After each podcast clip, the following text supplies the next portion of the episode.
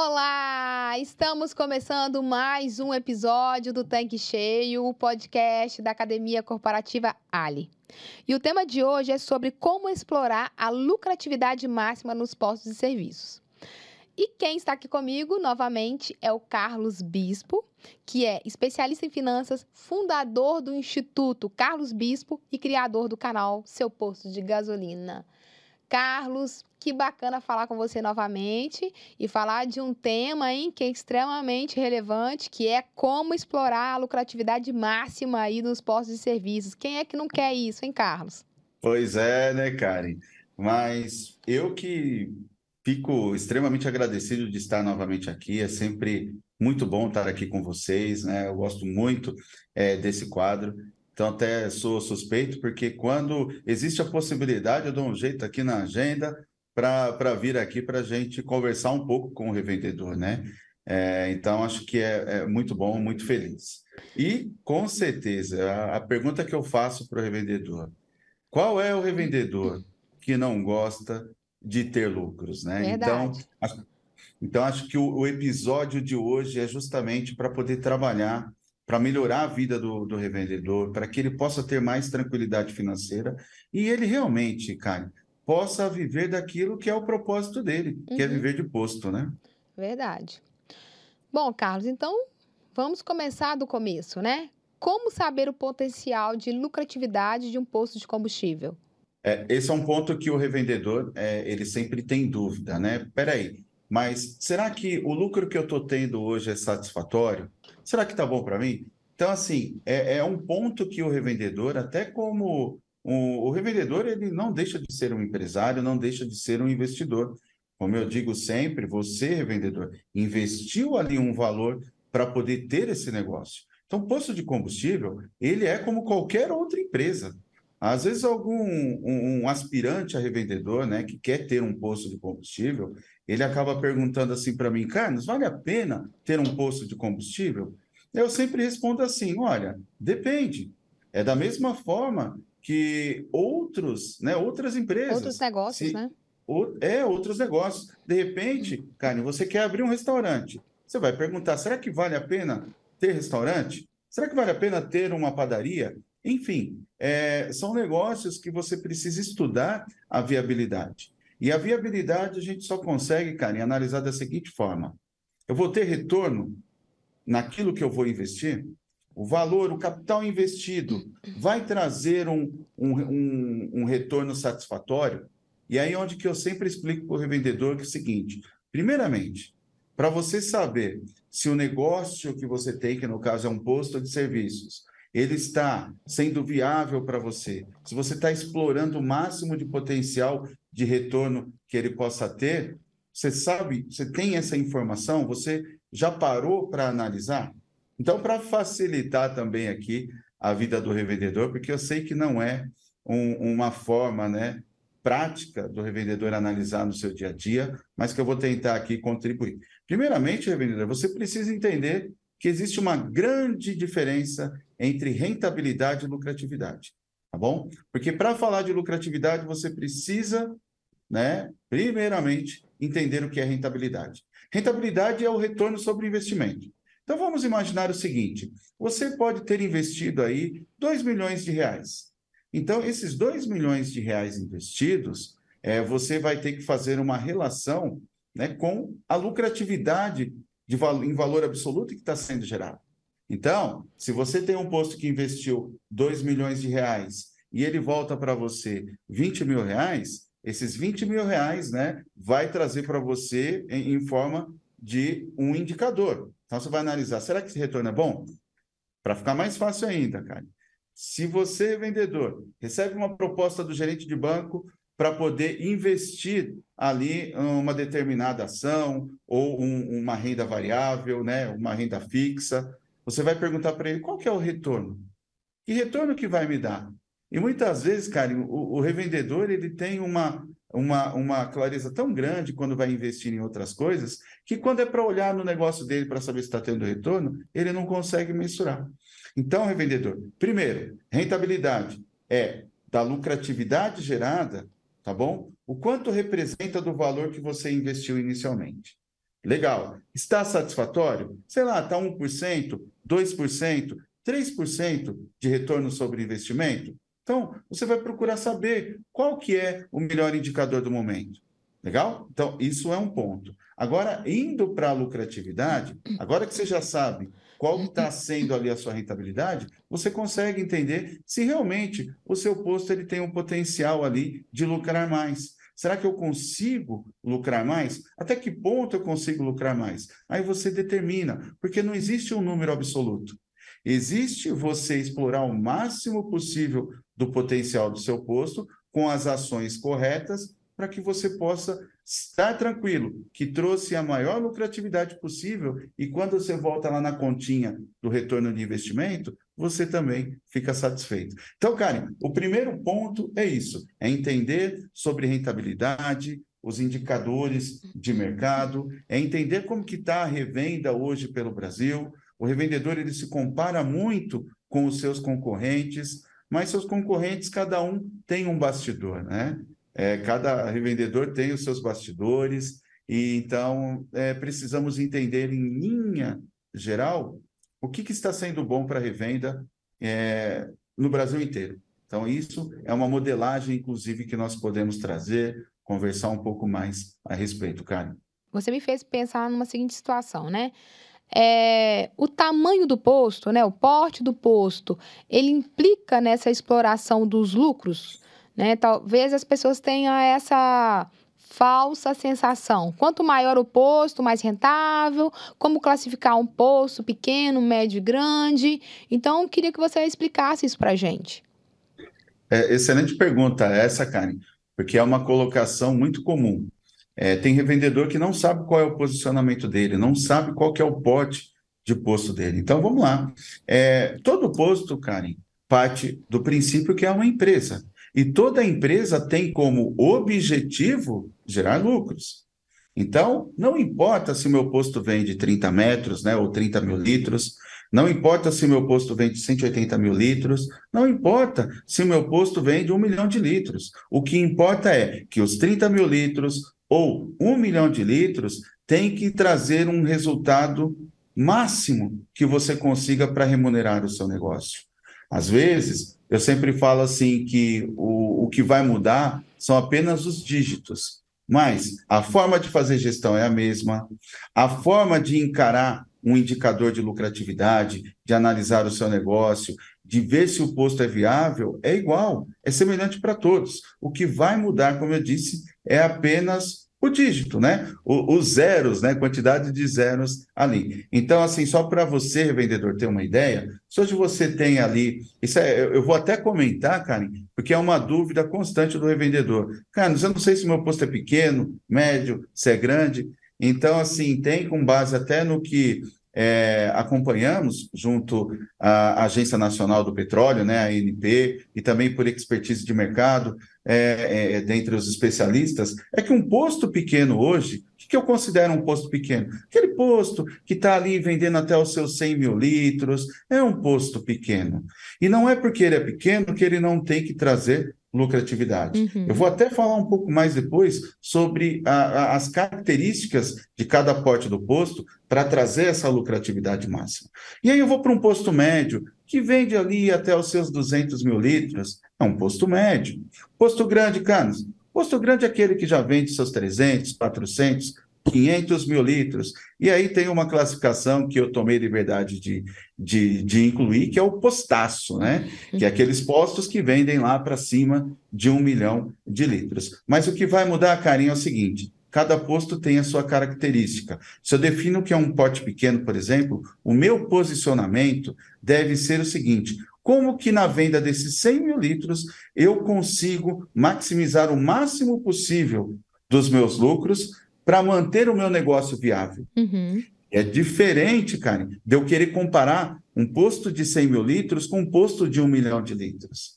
Né? Então, assim, é esse o cuidado que o revendedor às vezes não toma, e é por isso que ele não consegue levar o posto dele para a lucratividade máxima que permite, né, dentro do seu potencial. Carlos, é... analisando aqui tudo que você falou, né? Você falou de porte, de posto, tamanho do posto, pequeno, médio, grande, postaço e tal. E às vezes o revendedor, a revendedora pode se enxergar inferior aos outros em função do tamanho. E a gente sabe que isso não tem nada a ver, porque às vezes ele tem um posto pequeno, que tem uma galonagem menor, mas a lucratividade dele é boa, né? É, é, é, é, positiva. Enquanto às vezes eu tenho um posto que tem um volume considerável, mas em função de N motivos, N fatores, ou má gestão, ou falta de processos, ou gastando mais do que deveria, ele acaba não tendo esse lucro, né? Então eu acho que está muito ligado à eficiência, né? A eficiência de gestão, enfim. É, é, por, é por esse caminho mesmo, Carlos? Ô, Karen, perfeito. Eu tô agora até sem jeito aqui, porque você fez a análise assim completa. É exatamente isso.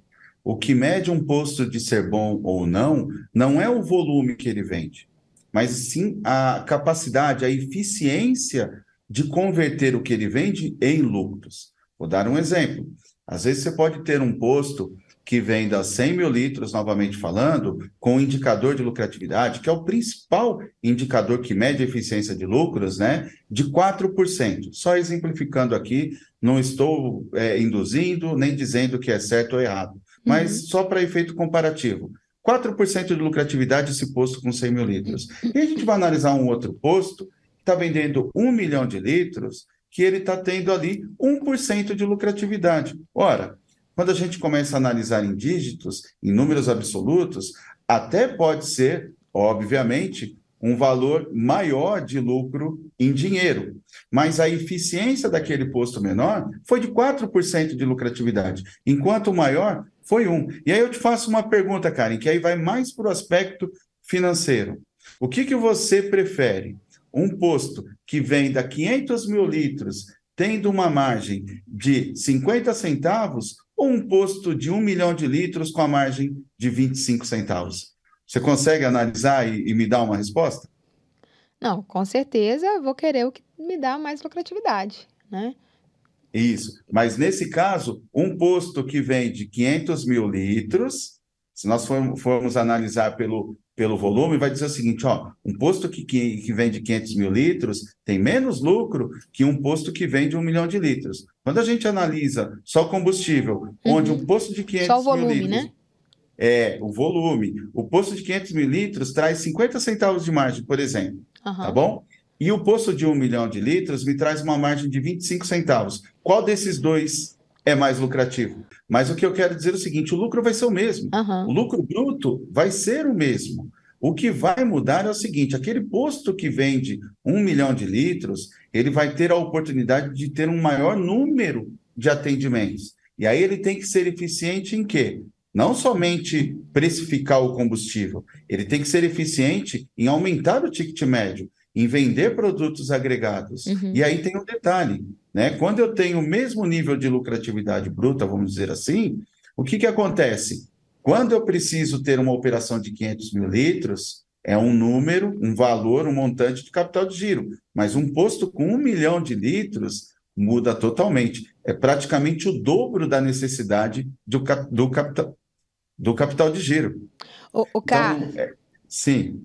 É, é, e você me fez lembrar uma coisa aqui. Eu fiz a conta, tá, gente? Fiz a conta. Você fez a conta? Fiz a conta, bateu aqui, tá? Que legal. É, e, e, aí você me falando de lucratividade, é, é, a gente chega a essa conclusão assim, cara, você sendo gestor de um posto, você não pode viver sem fazer conta. Sem fazer conta o tempo todo, né? E você me fez lembrar uma coisa básica do dia a dia, que não é do, de posto, tá?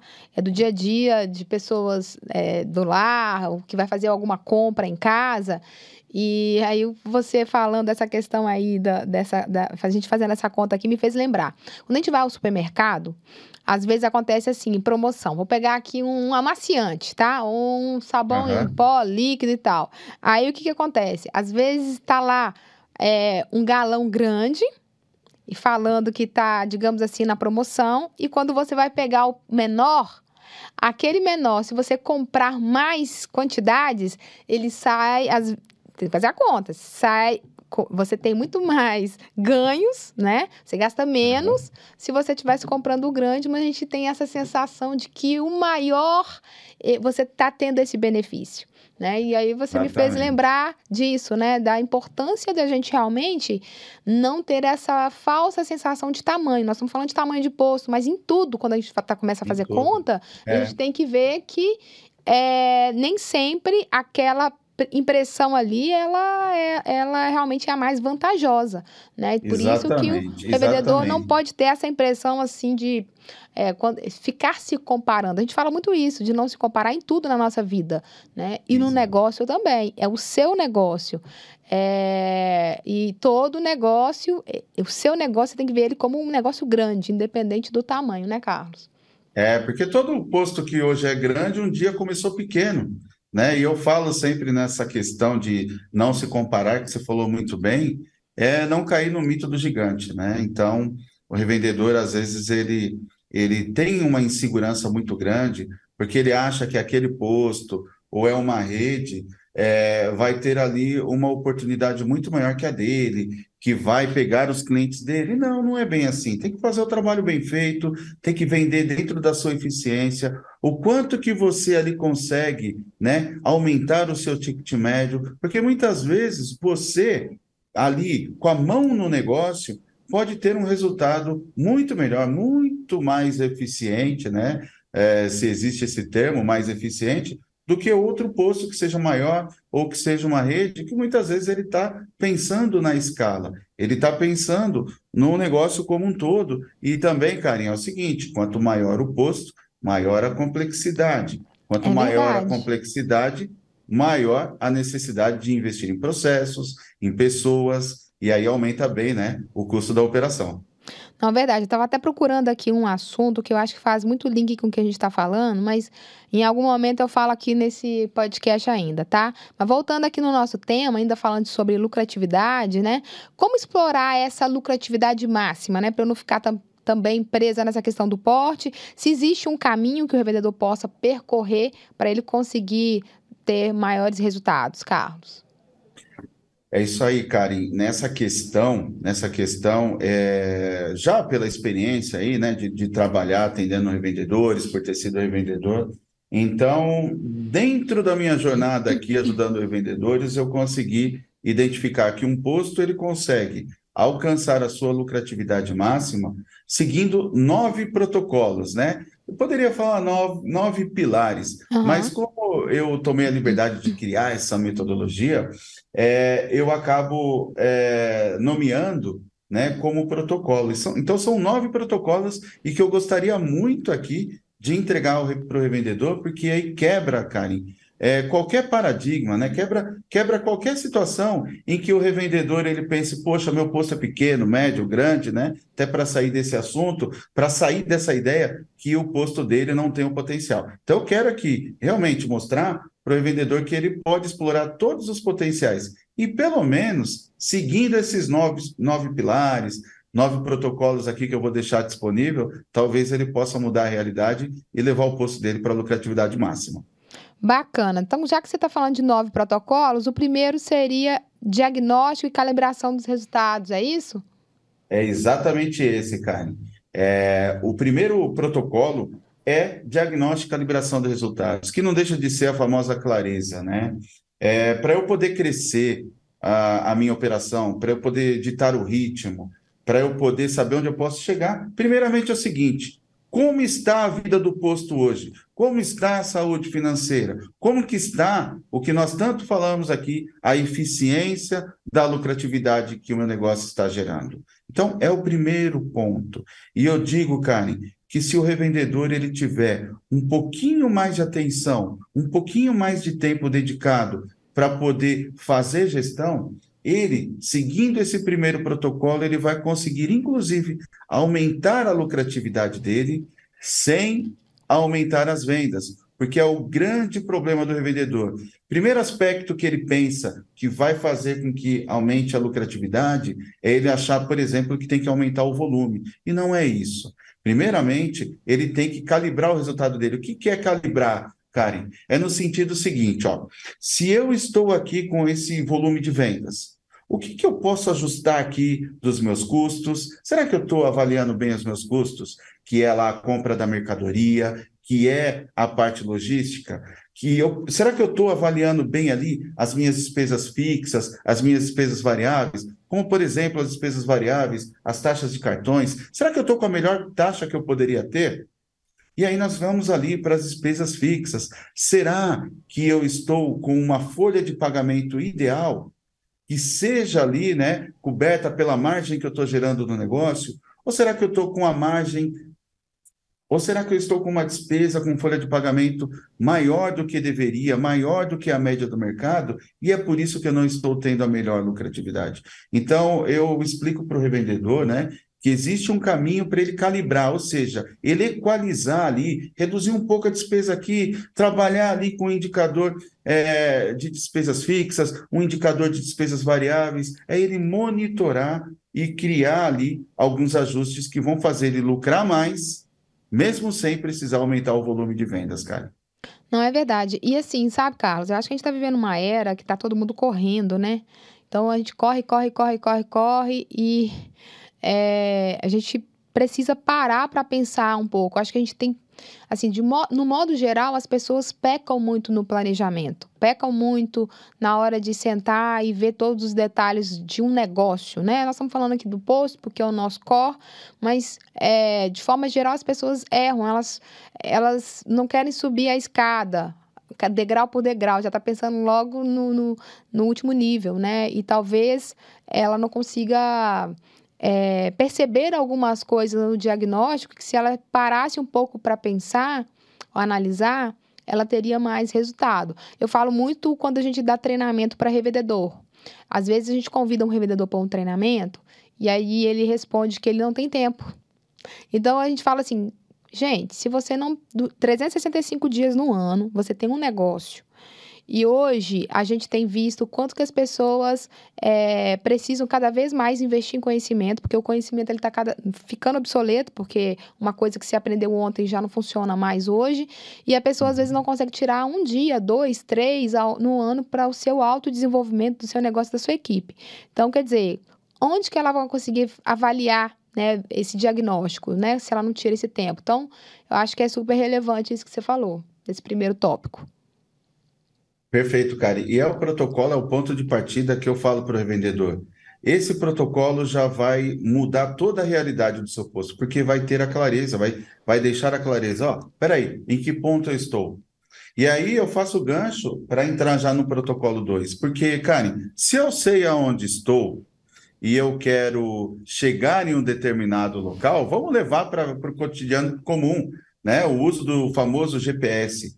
Pô, se eu estou aqui em São Paulo e eu quero chegar em Minas, é bom, eu vou ter que definir para o meu GPS assim, ó, meu ponto de partida é o local, é a minha localização ou é o meu endereço e o local de chegada é determinado endereço onde eu vou especificar, só generalizando aqui. Uhum. E é exatamente isso. Agora imagine, se o meu GPS está com problema que ele não está conseguindo encontrar qual é a localização atual, com toda certeza, ele não vai te dar a rota para você chegar onde você quer chegar. Ele não vai fazer você chegar em Minas porque ele nem sabe onde ele está. Então, assim, fazendo uma analogia no cotidiano, no dia a dia, é exatamente isso. Porque o protocolo 2 é o seguinte: peraí, qual é o objetivo estratégico? Como que eu defino o meu objetivo estratégico? Lembra que eu falei lá no início que eu preciso entender qual é a minha rentabilidade hoje, qual que é a minha lucratividade? A minha lucratividade está ideal? Então, é nesse momento que eu começo a trabalhar com esse protocolo, que é o objetivo estratégico. Onde eu quero chegar? Você falou muito bem essa questão da escada, né? Qual, qual o degrau que eu quero atingir? O que, que eu preciso para chegar ali no décimo degrau? Preciso, pelo menos, partir do zero, né? no patamar zero, preciso ir para o primeiro, segundo, até chegar no décimo. Então, ali eu preciso entender qual que é a rota que eu preciso seguir, né? E para eu seguir essa rota, eu preciso primeiramente me localizar e trazendo para o posto onde eu estou errando. O que, que eu preciso melhorar? Quais são os indicadores ideais? O que, que eu posso fazer aqui no meu negócio, diante da minha DRE, por exemplo, que eu posso melhorar a vida do posto? Que você falou tudo. Às vezes, um dia por mês que você faça isso, você muda a realidade do seu negócio. Então, o objetivo, o protocolo 2, Karen, é assim: onde que eu quero levar o meu posto? Estou com 1% de lucratividade, estou com zero, né, empatando, estou com prejuízo. Tá? Aonde que eu preciso chegar? Eu preciso chegar em 2%, 3%. Eu vou analisar qual que é a minha necessidade de chegar nesse resultado e vou traçar um plano ali para poder alcançar. É, e assim, Carlos, é, é aquela história, né? Se eu não sei onde eu quero chegar, então qualquer lugar serve, né? Vai servir, então, né? Isso Uhum. é muito importante, um, um empresário ter isso em mente. E o outro ponto é. Eu vi uma história que fala assim: eu vou chegar, por exemplo, eu estou em Belo Horizonte e eu quero chegar em São Paulo.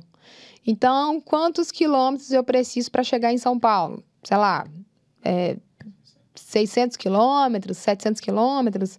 Só que eu não vou conseguir ver esses 600, 700 quilômetros de uma vez só. Eu só vou ver até aonde, se tiver eh, os próximos 100 metros, os próximos 200 metros ali. E cada pouquinho que eu ando, eu vou Com chegar no certeza. meu objetivo final, né? Ou se for à Uhum. noite, a, a quantidade de lu- luminosidade que eu consigo com o meu farol. Então, é, eu tendo em mente que a cada pouquinho que eu estou andando, eu vou chegar no meu objetivo, com esse né, propósito traçado, a gente realmente consegue atingir os melhores resultados.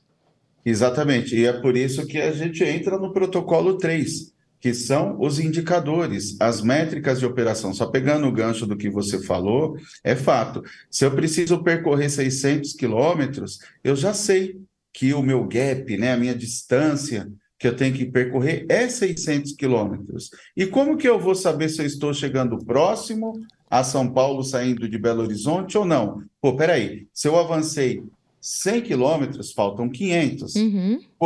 A hora que eu chegar nos 400 quilômetros, vai faltar 200. Mas espera aí, eu vou olhar lá no meu medidor né, de, de combustível, pô, será que eu vou conseguir chegar no final do percurso? Ou eu vou ter que abastecer?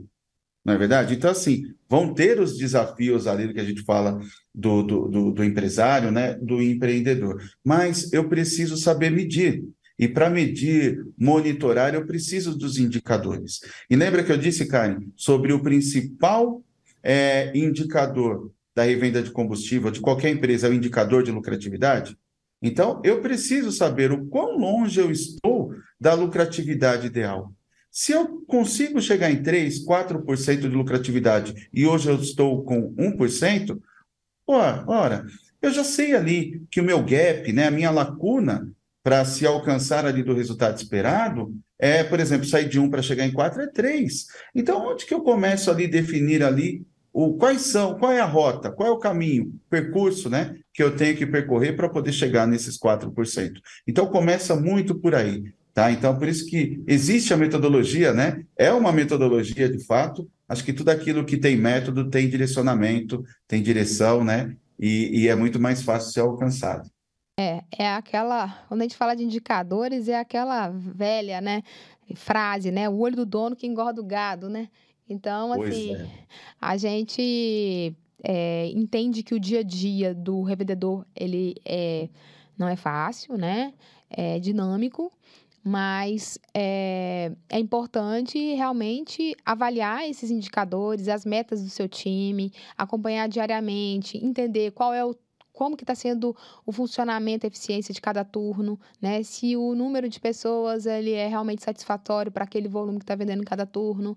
E ele só vai conseguir realmente acompanhar isso, que são só alguns exemplos. Ele vai conseguir acompanhar isso fazendo essas medições e avaliando aonde ele está, digamos assim, é, gastando energia onde ele não deveria, aonde está faltando, né? E aí ele começa a fazer Exato. esse ajuste fino para chegar aí num resultado que seja saudável para o negócio. Com toda certeza. Falou muito bem, cara. Carlos, e aí como é que a gente consegue definir então essas metas lucrativas? Exatamente, a partir dos indicadores, como você acabou de dizer. Se eu estou gastando energia onde não deveria, significa dizer que em algum lugar eu vou estar com uma lacuna, né? Eu vou estar com uma deficiência.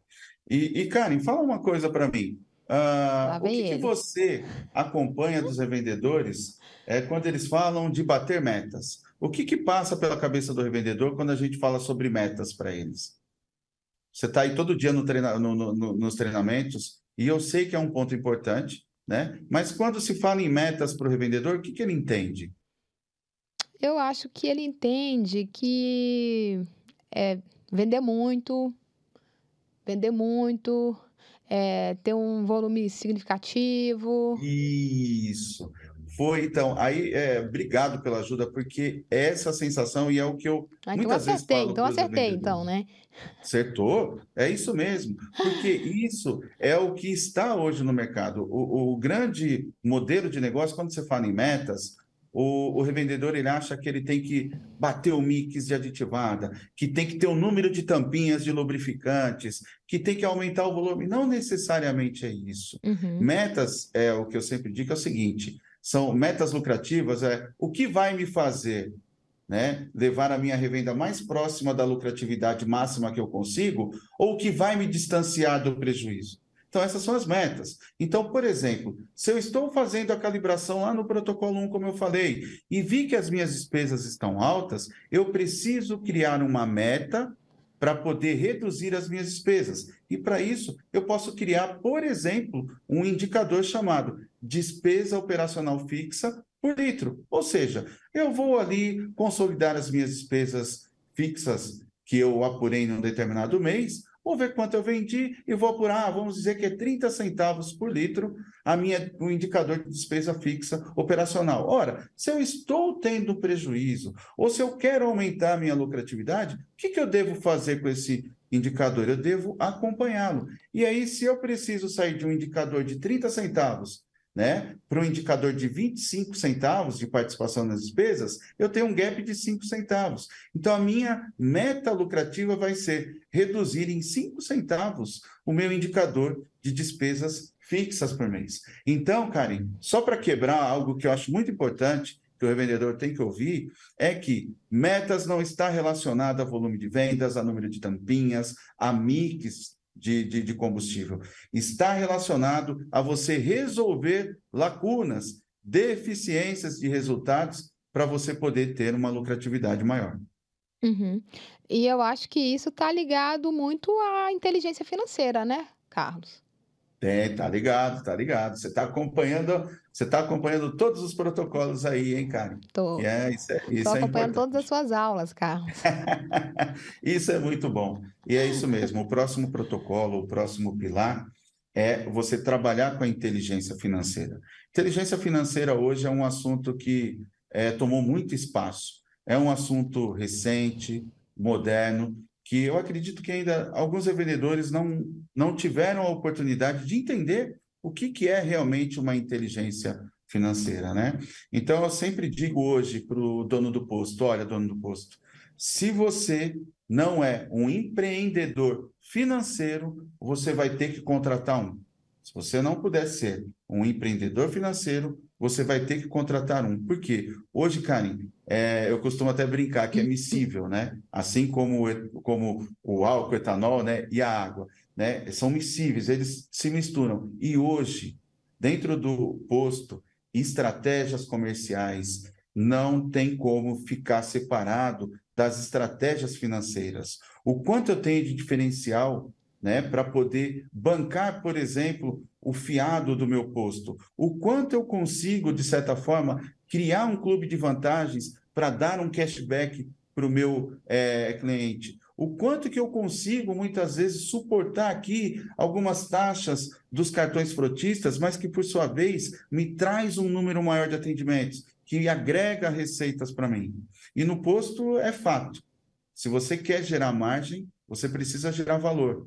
Não é assim que se fala? Uhum. Então, hoje você precisa pensar em poder atender o cliente, resolvendo os problemas do posto, né? O que, que, que é resolver o problema do posto? É você, de certa forma, conseguir a solução financeira. É você fazer com que entre mais dinheiro do que saia. E, por outro lado, também, você conseguir né, compensar o seu cliente com uma entrega de um, do valor que a gente sempre fala, né? Diferença de preço e valor, mas nem vou entrar tanto no mérito. Mas é o fato do seguinte: o seu cliente ele ter benefícios ao ter uma experiência no seu posto, ao consumir no seu posto. Então, hoje, a inteligência financeira ela é determinante. Não somente na jornada do cliente, como eu disse, que eu me estendi um pouco, mas também poderíamos entrar no aspecto de competitividade, né? O quanto eu sou melhor em precificar o meu produto, o quanto eu sou melhor em fazer mais lucros que o meu concorrente sendo competitivo, ou seja, onde o preço que está lá na bomba não é diferencial,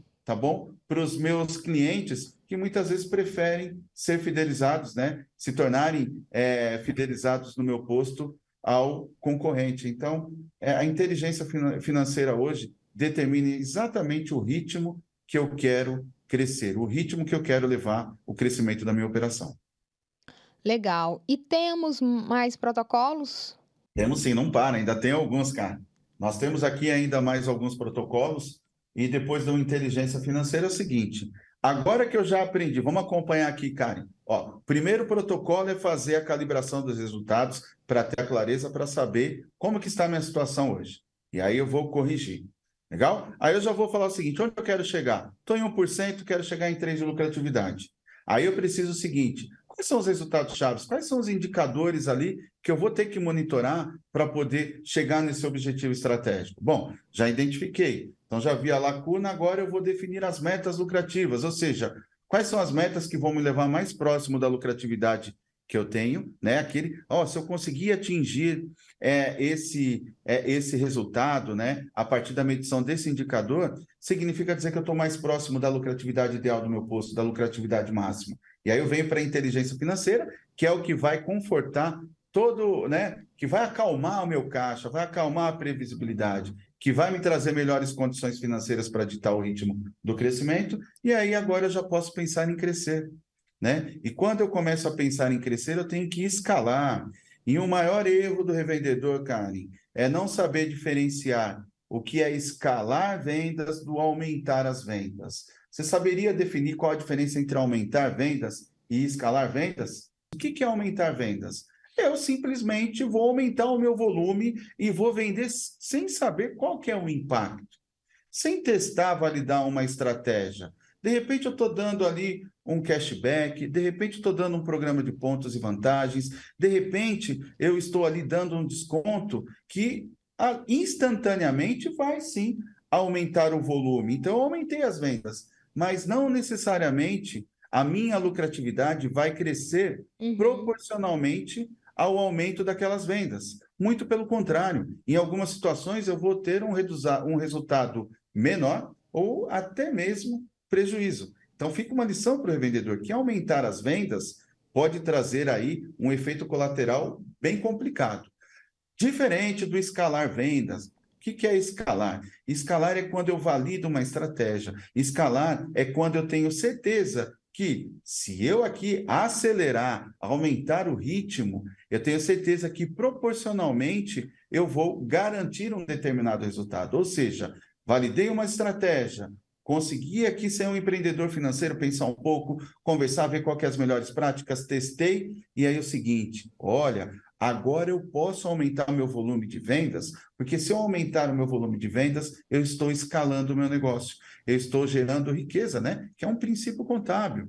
Né? Eu tenho que gerar riqueza, que é o princípio da continuidade. Eu tenho que gerar a manutenção da riqueza para que minha empresa vá por muitos e muitos anos bem. Então, é exatamente isso. Escalar as vendas é o seguinte: eu ter certeza que agora eu posso vender, que essas vendas vão trazer resultados positivos vendas, aumentando proporcionalmente os meus lucros, Karen. Bacana. E qual seria o próximo passo, Carlos? Próximo passo, depois que você já estabeleceu como você vai escalar as suas vendas, escolhendo os melhores produtos, precificando da maneira correta, estabelecendo ali os volumes, os melhores produtos a serem vendidos, para focar no ticket médio, inclusive, que é uma observação que o que gera lucratividade no posto é o ticket médio. Então, durante as suas vendas, crie os combos, né? agregue ali valor para o seu cliente, que é oferecendo melhores soluções ou maiores soluções, e por sua vez você vai aumentar a sua margem e é o seu ticket médio. O próximo passo aí sim, Karen, vamos estabelecer as metas de vendas. Aqui a gente coloca quais são as metas de vendas, com a regra clara.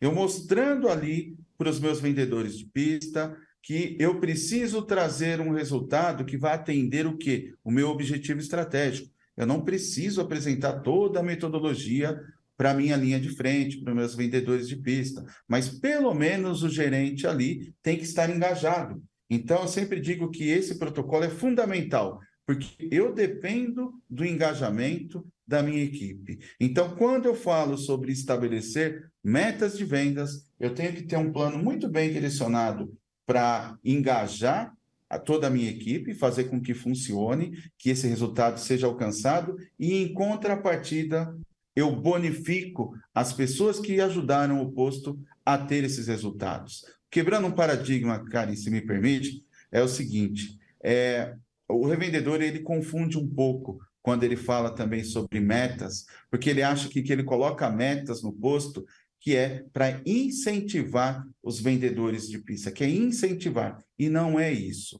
O que incentiva os vendedores de pista é o comissionamento bem definido. Agora, metas são colocadas para que os vendedores de pista tragam, consigam trazer o resultado para o posto, que o posto sendo atendido nesses resultados, em contrapartida, eles são bonificados. Então, é uma contrapartida. As metas são para resolver as lacunas da empresa, não para incentivar ali, como eu sempre digo, os colaboradores. O que incentiva é o comissionamento, é a transparência, é um plano de engajamento onde o, o vendedor de pista sabe que se ele trouxer o resultado, ele vai ter uma contrapartida e vai ser bonificado.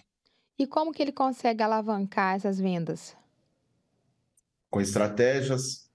Hoje, o que mais exige de um posto é o quão bom você, vendedor, é em estratégias. É, hoje, eu sempre digo que o seu cliente está a um braço de distância. Você tem a oportunidade de vender sem o cliente estar no seu posto. Como que os seus diferenciais chegam até os seus clientes? Como que você garante que o seu concorrente não vai colocar na frente dos seus clientes ou dos seus futuros clientes a melhor oportunidade. Não fala oportunidade de preço, mas de proposta de valor diferencial. Então, mostra ali na, nas estratégias, coloque lá, faça uma estratégia de atração, de retenção, fidelização.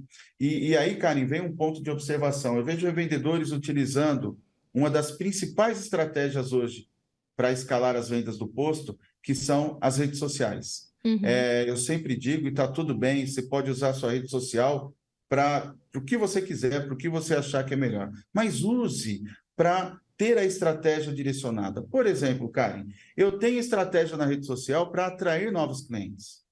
Aí eu posso ter uma estratégia para poder reter ali os meus clientes. E eu posso ter estratégia de fidelização, porque o que aumenta a lucratividade no posto, que vai levar para a lucratividade máxima, são três variáveis. O quanto eu sou bom para atrair novos clientes, para capturar novos clientes, o quanto eu sou bom para por reter esses clientes. O que, que eu posso fazer depois que eu atrair esse cliente para ele permanecer, conhecer o meu posto?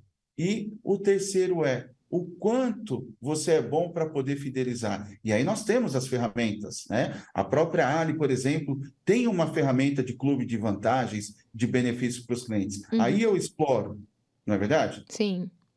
Então, quando eu tenho essas três variáveis trabalhadas, eu consigo aumentar a lucratividade.